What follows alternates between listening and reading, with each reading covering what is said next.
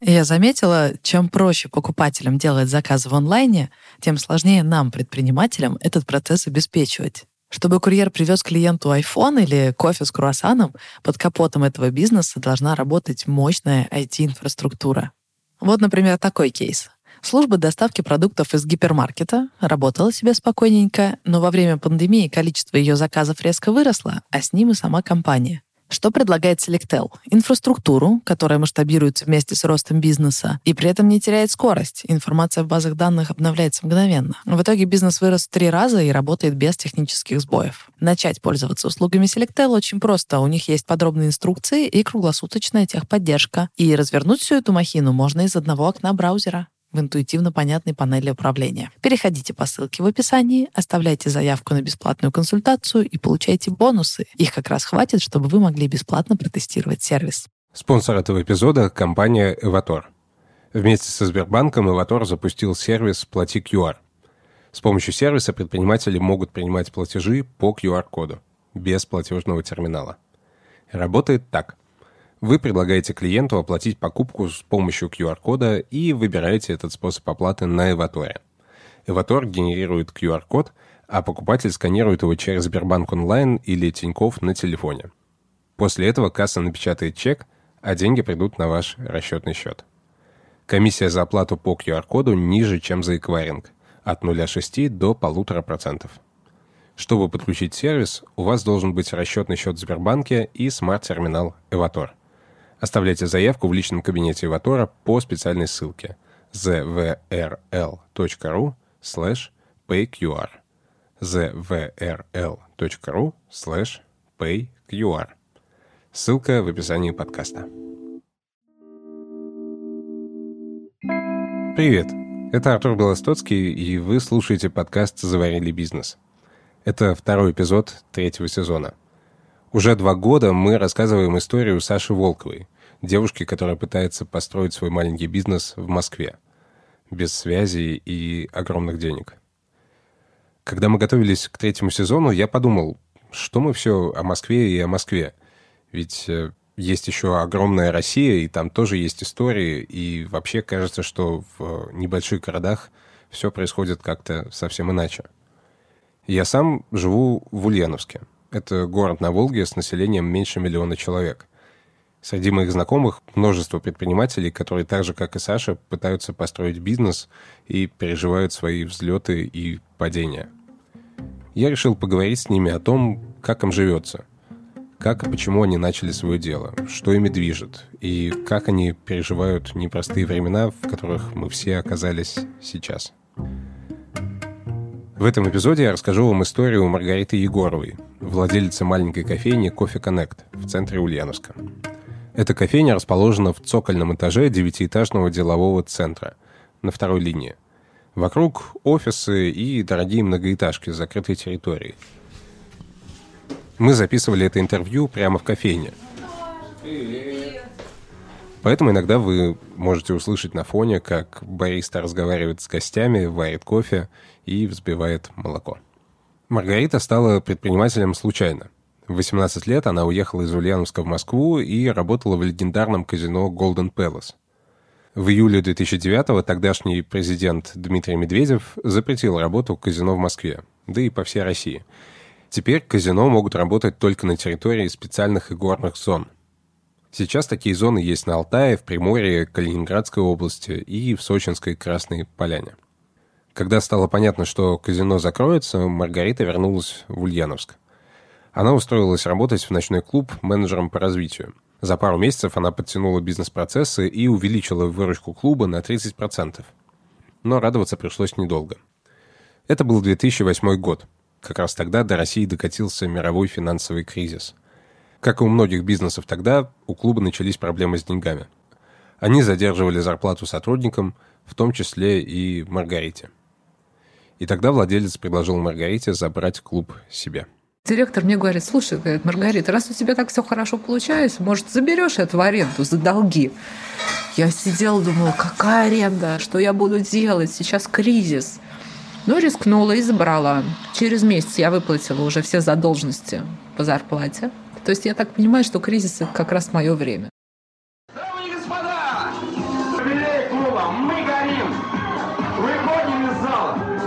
В 2009 году случился пожар в пермском клубе «Хромая лошадь». Тогда погибло 156 человек. После этого по всей стране начали проверять клубы на соответствие пожарным нормам.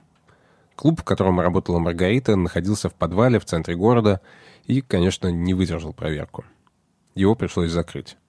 В 2010 году Маргарита решила открыть кофейню в новом торговом центре и попыталась получить поддержку от государства. Я пыталась тогда получить грант, сделала для этого все возможное, но, к сожалению, грант я не получила, потому что тогда все было, ну, Ой, коррупция, коррупция решает. Я к этому не имела никакого отношения, естественно, потеряла время, но опять-таки это время, оно меня научило кое-чему, поняла, что больше никогда с государством связываться не буду, копейки не попрошу, то сама лучше найду. После неудачи Маргарита решила уехать из страны и попробовать построить карьеру за рубежом.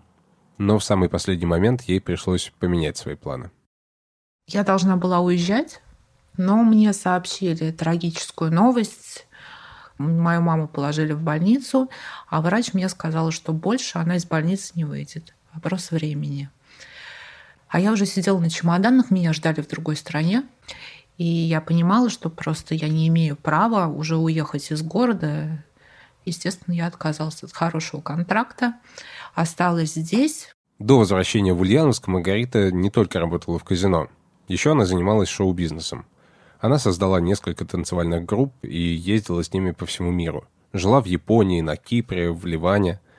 Удивительно, но оказавшись в Ульяновске, она не смогла найти работу. Мой опыт здесь был никому не нужен. Какое знание языков? А, за границей работал в нескольких странах. Ну и ладно, работала, работала. Для нас у тебя вакансий нет. Маргарита поняла, что если ей не удается найти работу, нужно ее себе придумать.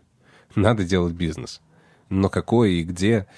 Еще в 2009 году Маргарита присмотрела помещение, в котором располагалась кофейня Монти. Она говорит, что, увидев его, сразу представила себе, как бы оформила это помещение. Но случилось это лишь спустя пять лет. Владелец этой кофейни мне позвонил, говорит, слушай, ты же хотел когда-то кофейню, хочешь, забирай. И вот, видимо, эти обстоятельства должны были сложиться так, чтобы я осталась здесь и занялась этим бизнесом. Мама еще прожила год, но она увидела вот все, что я начала делать. Кофейня открылась 1 апреля 2014 года. Еще один кризисный год для российской экономики. В апреле доллар стоил 35-36 рублей, а уже в январе подорожал до 65 рублей. Мы успели закупить оборудование, сделать ремонт еще по курсу старого доллара. И все, весна уже, весна 2014 года была очень болезненная. Все летело в тартарары, вся экономика. Рубль стал дешеветь. Это была, была катастрофа, потому что я видела ужас в глазах своих гостей, которые раньше приходили и покупали там чашку кофе свободно несколько раз в день и оставляли чаевые, даже в самом начале. Потом я смотрю, что уже гости берут кофе, но уже не оставляют чаевых. То есть берегут каждые 10 рублей. Я понимаю, насколько сложна экономическая ситуация у каждого. Вот я не понимала, что будет дальше, потому что мы вот вроде бы только открылись. Мы познакомились с Маргаритой в тот самый момент, зимой 2014 года. Я тогда пришел работать в компанию Equit. Это ульяновский стартап, который уже весной 2020-го привлек 42 миллиона долларов инвестиций. У нас был свободный график, офис работал круглосуточно, можно было работать из дома, но многие предпочитали приезжать в офис пораньше. И тогда компания решила организовать завтраки в офисе для вот этих самых людей. Маргарита стала одним из поставщиков. Вместе с напарницей она приезжала к нам каждое утро и привозила яичницы, блинчики, омлеты – и оказалось, именно это спасло ее бизнес в тот момент. Пришла к нам девушка и спросила, а есть ли у вас завтраки? А мы вроде бы, да, есть. А вот давайте попробуем вот вот с такой-то компанией поработать. И я не знаю, это вот это какое-то провидение случилось, что ребята выбрали нас среди нескольких компаний и достаточно долго сотрудничали вместе. Потому что я не знаю, что бы было с кофейней, честно. Но эта компания просто поддерживала нам штаны, так скажем, чтобы они с нас не слетели. Маргарита часто повторяет, что кризис — это ее время — И история ее бизнеса постоянно подтверждает это. Следующий кризис случился с кофейней весной 2018 года. Это был нелегкий период, связанный с зимней вишней, которая сгорела, несчастные люди. И начался рейд по городам. Пришли к нам в здание. Были предписания девяти этажам. У нас по нашему помещению не было ни единого предписания, так как у нас первый этаж, отдельный вход, большие окна, два входа. К нам приходила МЧС, они проверяли все здание, и мы были единственные в здании, у которых все было классно. Вот. Но нас первых опечатали. Ну, потому что вы внизу, да, наверное. Да, да к, нам, к нам легче быстрее прийти. Вот, и мы сидели, ждали с опечатанными дверями, когда же 9 этажей соизволят устранить там перегородки неправильно поставленные, какие-то проходы, проемы увеличить. За неделю до этого мы сделали новый ремонт. У меня были новые, новые ребята, которых я обучила с нуля, то есть вложив в них время – Держать я их не могла, потому что тоже не знала. Мне говорили, через три дня будет суд, все решится. Три дня проходит, ой, перенесли на следующую неделю. Через неделю, ой, вот еще надо пять дней. И вот так каждый раз, каждый раз это кормление завтраками. Я сказала, говорю, ребят, решайте сами. Ну и они, естественно, разошлись. Кофейня была закрыта 40 дней. Я осталась здесь одна. 54 дня я работала одна без выходных, без перерыва. А, нет, перерывы были, я просто вешала объявление там. Перерыв, потому что мне нужно было закупки. Мне нужно было взять товар. А кто это сделает? Не все могут привести поставщики. Иногда поставщики работают по определенным условиям, когда нужно сделать заявку за определенное время на определенную сумму. И это не всегда удобно. Когда тебя привезли, допустим, овощей и фруктов, а ты после этого 30% нужно их выбросить, потому что их привезли кучей.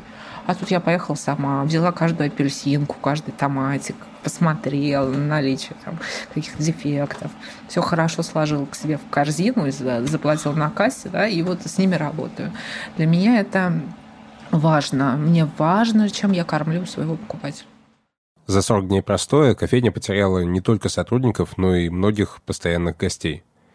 Маргарите пришлось начинать, если не с нуля, то с очень низкого старта. Но тут на помощь пришли коллеги-предприниматели. Когда кофейня только закрылась, другой ресторатор, Дмитрий Акулин, написал об этом в группе «Кабаки Ульяновска» на Фейсбуке. Так в кофейню пришли новые гости. Ко мне пошли люди, чтобы меня поддержать. Кто-то обо мне слышал, но не знал. Кто-то пришел лично познакомиться. Мы, ой, а мы о вас читали, а что здесь кофейня? О, а у вас здесь клево? Ой, а мы вернемся. Так и происходило. Кто-то пришел, чтобы просто за мой счет пропиариться. Были и такие. А, ну, когда это начинается, вот это вот, мы бы тебе помогли, если бы ты была там в нашей ассоциации, к примеру. А я понимаю, ну чем бы они мне помогли? Да ничем бы они не помогли. Также пришли бы и опечатали. Потом ко мне полезли какие-то там юристы и э, представители из партий о том, что «О, давай знакомиться, мы, вот, мы тебе можем помочь».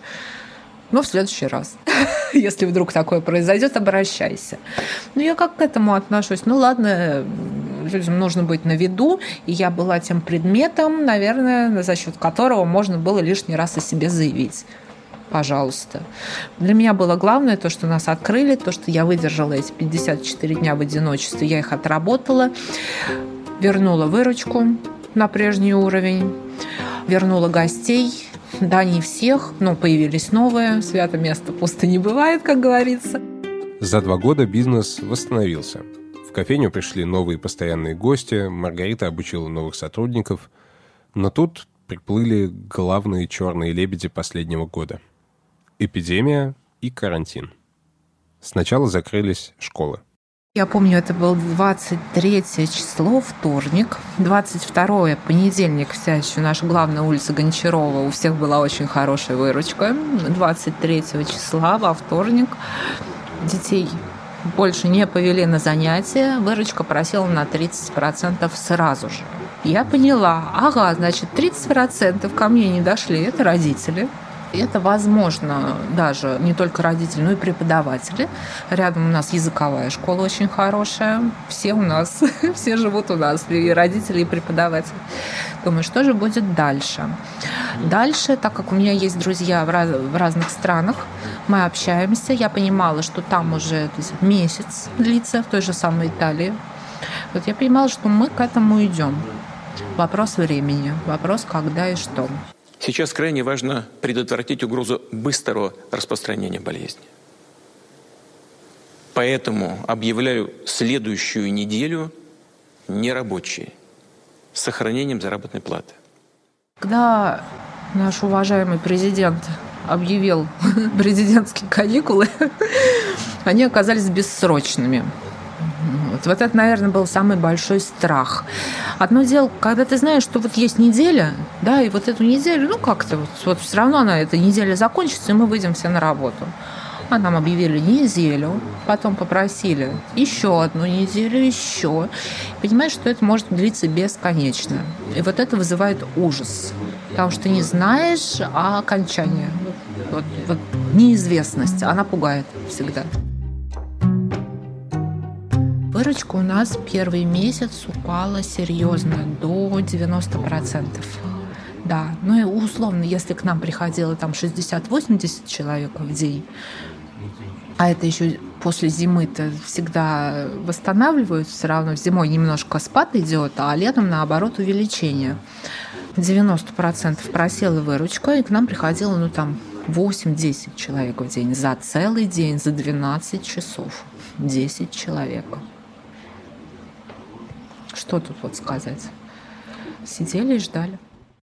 Хотя Маргарита говорит, что они сидели и ждали, на самом деле ждать приходилось ей одной. Судьба распорядилась так, что у меня, от меня сотрудники все еще ушли до 1 апреля. Очень многие испугались. У меня и так тут немного сотрудников. У меня было трое ребят. Двое испугалось. Почему? Потому что мы общаемся с пожилыми родственниками, и нам не нужны контакты. Хорошо, я поняла, приняла, все, ребят, счастливо. Одна девочка со мной осталась, но у нее начались какие-то проблемы по учебе. Может быть, это был предлог, я не знаю. Ну вот она тоже ушла. Я здесь осталась одна. И вот 1 апреля нам было 6 лет. Я здесь отмечала в одиночестве с чашкой капучино, с нашей фирменной пирожным картошкой. Ну вот так вот. И я относилась к этому, ну, как к естественному. Наверное, все страхи, которых мы боимся, они вот, когда мы их переживаем, понимаем, что на самом деле не так все страшно. Я очень рада тому, что мы могли работать на вынос. То есть нас не закрыли дома, нам не закрыли опять двери все на ключ. Мы работали на вынос. То есть мы, и мы могли приезжать на работу. И какие-то люди могли выходить из дома за той же самой чашкой кофе, ну, просто чтобы выйти из этих четырех стен, потому что это очень давит. Я, наверное, радовалась тому, что у меня опять-таки есть возможность выходить из дома, что здесь в кофейне, если что, у меня есть запасы еды, какие-никакие они есть. Ну что, все равно когда-нибудь это все закончится. Ну и хорошо, что я здорова. И в тот момент я, наверное, радовалась, что у меня не осталось никого из э, ближайших родственников, то есть за тех, за кого бы я могла переживать. Вот в этот момент я радовалась именно этому. Может быть, это звучит как-то не очень. Ну, я была рада, что да, я одна. Мне не за кого переживать. За будущее детей, за своих родителей пожилых, что с ними будет. Вот, то есть, а сама выберусь из любой ситуации. Когда начался карантин, все предпринимательские чаты и каналы заполнились советами о том, как договориться с арендодателем о каникулах или скидке. Это и правда очень больной вопрос, ведь если бизнес не работает, то и аренду платить нечем. Удивительно, но я слышал истории о владельцах, которые не только не сделали скидку, но еще и повысили аренду во время кризиса. Маргарите повезло намного больше. Мне сделали скидку 50%. когда вот все это произошло под конец марта, он сказал так, за март будет меньше настолько.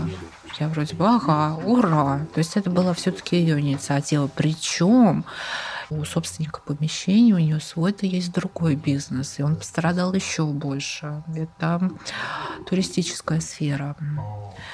То, что вот вообще она так поступила, да, для меня это ну, дело чести, наверное. Вот тоже сложно объяснить, что я чувствую в этот момент, но я благодарна и очень зауважала, наверное, вот этого человека. Маргариту поддержала не только владельца помещения, но и сами гости.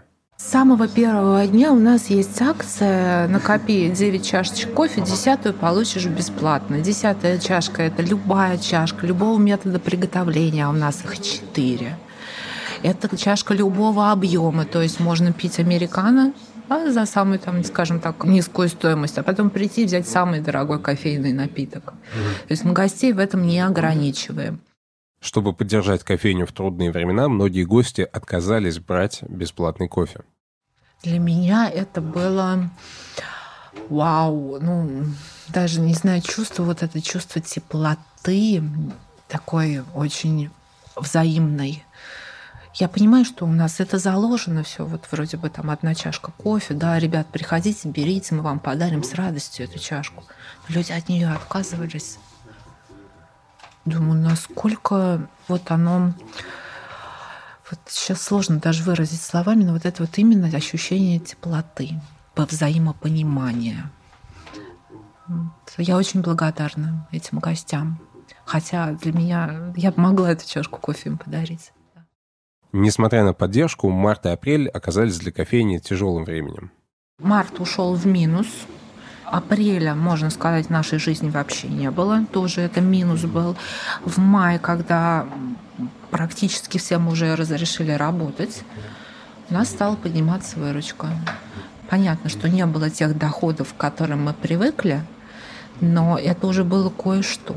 То есть это уже там не 10 человек в день было, а 20, может быть, 30. То есть уже как-то, как-то более-менее можно было существовать. Кофейни и рестораны Ульяновска были закрыты полностью с марта по май.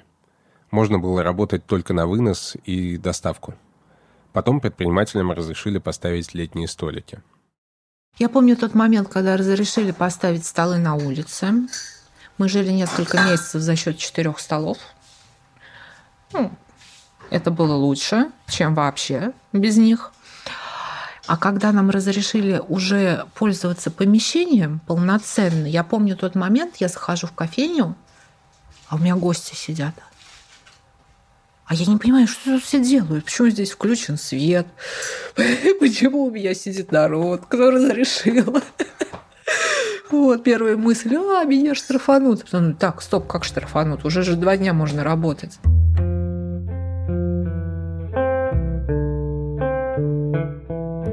Понятно, что вот эти месяцы, которые вот в минус, в ноль, а, они еще не покрыты, но то, с какой активностью к нам сейчас идут гости, я очень рада. Еще зимой, когда никто не мог представить, что бизнес по всей стране закроется, Маргарита вместе с партнером задумала открыть новое дело – студию танцев и растяжки. Так как я в прошлом очень много занималась шоу-бизнесом, плюс я сама на сцене с 6 лет, у меня очень большой танцевальный опыт, 20 лет я на сцене была. И поэтому мне захотелось передать свой опыт куда-то дальше. А еще мне хотелось заниматься с маленькими девочками. Поэтому у нас там станки хореографические для взрослых и для детей. Мне хотелось, чтобы у маленьких девчонок было чувство музыки, они воспринимали, полюбили классическую музыку, потому что у нас все балетные занятия проходят только с классической музыкой, чтобы они поняли с самого детства, как должна осанка быть, какое должно быть положение тела, чувствовали свои мышцы. Понятно, что не каждая из них стала бы балериной, не каждая бы связала свою жизнь с с, танцами, но это все равно это какие-то азы, которые формируют в тебе хорошие привычки. Правильно держать осанку, ходить с гордо поднятой головой в любой ситуации. Кстати, мне помогает. Что бы ни случилось, всегда голова высоко задрана, да. Поэтому, может быть, мне редко что-то может из колеи выбить. Или это будет незаметно. Студия открылась в феврале, за месяц до карантина. Мы успели сделать ремонт, создать сайт, набрать сотрудников и уже начали вести занятия. Мы взяли франшизу изначально это была, потому что я решила пойти другим путем. Мне не хотелось идти путем кофейни, когда я с нуля сама все буду делать. Я думаю, так, есть деньги, нужно нанять отдел, который уже знает, как этим заниматься. В итоге отдел-то мы наняли, денег на них потратили, а они ничего не сделали для нас. Изначально они нам делали все, сайт, название, полностью запускали процесс, должны были бы запустить. Но нам пришлось все делать самим в итоге. Смысл был какой? Мы должны были открыться в конце декабря, чтобы под Новый год сделать хорошую распродажу, привлечь. Потому что Новый год, новогодние праздники, людям будет нечего делать. Куда ходить? Почему бы нет? Почему не походить в спортзал? Тем более все это новое. Мы открылись в феврале, они нас задержали, потому что не могли дать нам нужные материалы, хотя, по идее, ребят, у вас должно было уже быть все готово. В итоге мы открылись в феврале, и вот в конце марта закрылись. Я полагаю, что если бы себя ребят повели профессионально, то мы бы работали. По крайней мере, мы бы успели набрать ту самую базу, которой мы могли бы вернуться уже после открытия. Я считаю, это была в первую очередь моя ошибка. Я решила с ними посотрудничать, не проверив контрагента. То есть я поняла, что да, такие существуют, у них есть студии, но мне надо было глубже копнуть, что это за люди. А потом уже, когда у нас там разлад произошел, я села, начала все отзывы о них читать. И даже отзывы сотрудников о том, что вот этим мне не платили зарплату, уже вот если бы я это прочитала до того, как с ними связаться, меня уже сразу насторожило. Чтобы открыть студию, Маргарита вместе с партнером вложили миллион рублей. Не только собственных денег, но и кредитных. Теперь они распродают оборудование, чтобы вернуть деньги банку. Я всегда говорю как, если вы решили заняться бизнесом, то будьте готовы терять. Если вы не готовы терять, бизнесом лучше не заниматься. Плохо только то, что этих миллионов их немного. Вот мы его собрали, вроде что-то там кто-то подкопил, чуть-чуть кредит, кредит взяли. Эти же деньги нужно возвращать. Мы, я бы могла, вот эти даже, даже там, 500 тысяч, я бы могла их потратить на себя на что-то другое, там, на свое образование, там, на одежду, это в крайнем случае, на, на, на все, что я хочу. Нет, я решила вот сделать какое-то направление даже готова была к тому, что ну, первый год это будет ноль. Да. Почему нет? Не все сразу. Ну, получилось так, как получилось. Обидно, обидно. Зато я теперь знаю, как открыть танцевальную студию. Но это слишком дорого, чтобы получить такие знания. У тебя есть дети, да? У меня детей нет. И для меня каждое мое вот направление – это как новый ребенок, который рождается, в который мне нужно вкладывать, воспитывать, чтобы приносил в будущем дивиденды, да, чай, стакан воды да, подал, если это можно так назвать. Вот. И получается так, что вот мы создали, родили ребенка, а его взяли и просто взяли и умертвили. Вот так я к этому отношусь. Сейчас у Маргариты осталась только кофейня. И удивительно, но несмотря на кризис, этот бизнес работает в плюс. Если смотреть наши показатели, вообще у нас выручка каждый год она растет. Угу. Я не скажу, что вот, допустим, вот этот год был хуже предыдущего. Мы постепенно мы идем в рост. Может быть, не такими резкими скачками, как хотелось бы, да, но мы медленно, но мы все-таки у нас идет небольшой рост. Ульяновск это здесь тяжело бизнес делать вообще. Почему? У нас небольшие заработные платы. Чашка кофе стоит от 100 рублей. Ну, это не так дешево. Если работать в Ульяновске тяжело, то почему бы не переехать в Москву, где зарплаты выше, да и самих людей гораздо больше? У меня не было опыта ведения бизнеса в Москве, хотя мне столько раз говорили, что бери все свое оборудование, переезжай в Москву, и ты будешь делать там то же самое, только в несколько раз это будет лучше и успешнее, потому что там очень большой трафик. Здесь все-таки мы работаем для наших постоянных гостей. Мы очень дорожим нашим качеством, дорожим нашим сервисом. Я обожаю каждого, кто сюда приходит. Даже если я их не знаю. Что-то же сюда людей приводит. Почему-то они сюда возвращаются. Значит, мы что-то делаем правильно, раз это существует все седьмой год, и несмотря на все вот эти кризисы, что-то мы, значит, делаем так, как нужно, так, как должно быть. Когда слушаешь Маргариту, понимаешь, что Кофе Connect для нее не просто бизнес, а любимое дело. Тем не менее, если вы прямо сейчас зайдете на Авито, то найдете объявление о продаже кофейни. Да, кофейня продается, потому что я считаю, что я устала. Кто-то мне говорит, ой, да ты, тебе нужно передохнуть всего лишь там какой-то, это у всех предпринимателей случается, отдохни месяц и с новыми силами вернешься. А я понимаю, что, наверное, ну, уже 7 лет почти прошло, я хотела бы заниматься чем-то другим. И я устала от российского бизнеса. Я больше не хочу заниматься бизнесом в стране, где президент считает меня торгашкой. А когда-то Владимир Владимирович сказал, что для него все мы – это торгаши. Но я не торгашка. Я пошел здесь как лошадь, на самом деле. Вот потаскай-ка эти все подносы, помой посуду, поулыбайся. Это вот 200 рублей, да, вот с этих 200 рублей мне, естественно, остается там не, не так много, когда мы вычтем все налоги, зарплаты и прочее, да, и себестоимость, аренду, все, вот не так много остается. Не факт, что я там за рубежом был где-то занималась, да, тем же самым. Хотя, почему нет? Хочется что-то просто новое попробовать. Я продаю кофейню, мне ее не стыдно продавать.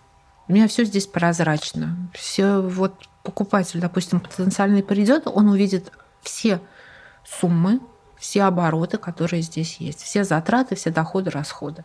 Я это не прячу. Мне всегда было непонятно, что значит продать бизнес. Что конкретно продается?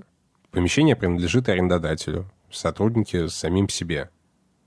Оборудование, имя – я продаю, наверное, в первую очередь не мебель, не оборудование. Я в первую очередь продаю трафик, который здесь есть. То есть не нужно ничего с нуля делать, как я делала когда-то. Человек уже придет на все готовое. Вот. То есть он взял кофейню, взял ключи, все, у него выручка уже в первый день есть. То есть он видит, он ощущает эти деньги. Но многие думают, ага, если у тебя так все хорошо, почему ты ее продаешь? Где же подвох? И вот эта вот российская ментальность, может, она не только российская, я не могу ее пока побороть. Пока Маргарита не нашла нового владельца, кофейня остается ее делом. И сейчас, в октябре, кажется, что это дело снова под угрозой. Все вокруг говорят о второй волне, хотя кажется, что она уже давным-давно не вторая, а третья или четвертая. По всему миру снова вводят ограничения – и хотя в Ульяновске кафе и рестораны еще открыты, ничто не мешает закрыть их, ну, например, завтра. Что показал нам первое закрытие? То, что на вынос мы работать сможем. Что люди как пили кофе, они его будут пить. Ну, хочется. Людям нужен повод встретиться, выйти из дома, побаловать себя какой-то вот вкусняшкой. Не все же побегут в алкомаркеты скупать алкоголь, да, и, ну, не все просто его употребляют. Мы второй волны, я к ней как отношусь? Я не верю в то, что она будет точно такой же, как первая. Я не верю в то, что опять всех закроют, потому что у государства просто нет возможности выплачивать всем даже по 12 тысяч. Возможностей нет, и они это понимают. Маргарита решила закрыть кофейню и попробовать себя в чем-то новом. Поэтому она не боится, что кофейню закроет кто-то другой. Ну, уже не страшно. Можно сказать, факов всем, кто захочет меня закрыть. Не страшно, правда. Всегда наступает момент, когда что-то завершается. Я знаю, что я себе применение найду где угодно. Вы слушали подкаст «Заварили бизнес». Спонсор эпизода – компания «Эватор». Вместе со Сбербанком Иватор запустил сервис «Плати QR». С помощью него предприниматели могут принимать платежи по QR-коду без платежного терминала. Комиссия за оплату по QR-коду ниже, чем за эквайринг – от 0,6 до 1,5%. Чтобы подключить сервис, у вас должен быть расчетный счет в Сбербанке и смарт-терминал Эватора. Оставляйте заявку в личном кабинете Эватора по специальной ссылке zvrl.ru payqr. Ссылка в описании подкаста. Если вам нравится наш подкаст, пожалуйста, делитесь им с друзьями и оставляйте отзывы в Apple подкастах и Кастбоксе. Это помогает другим людям узнать о нас. Если у вас есть предпринимательская история, которой вы хотите поделиться, или вопрос, пишите нашему боту в Телеграме. Ask Sasha Bot. Лучше всего, если это будут голосовые сообщения. Подписывайтесь на нас везде-везде. В Apple подкастах, Кастбоксе, Google подкастах, Яндекс.Музыке, Spotify и в других приложениях. Встретимся через две недели. Пока.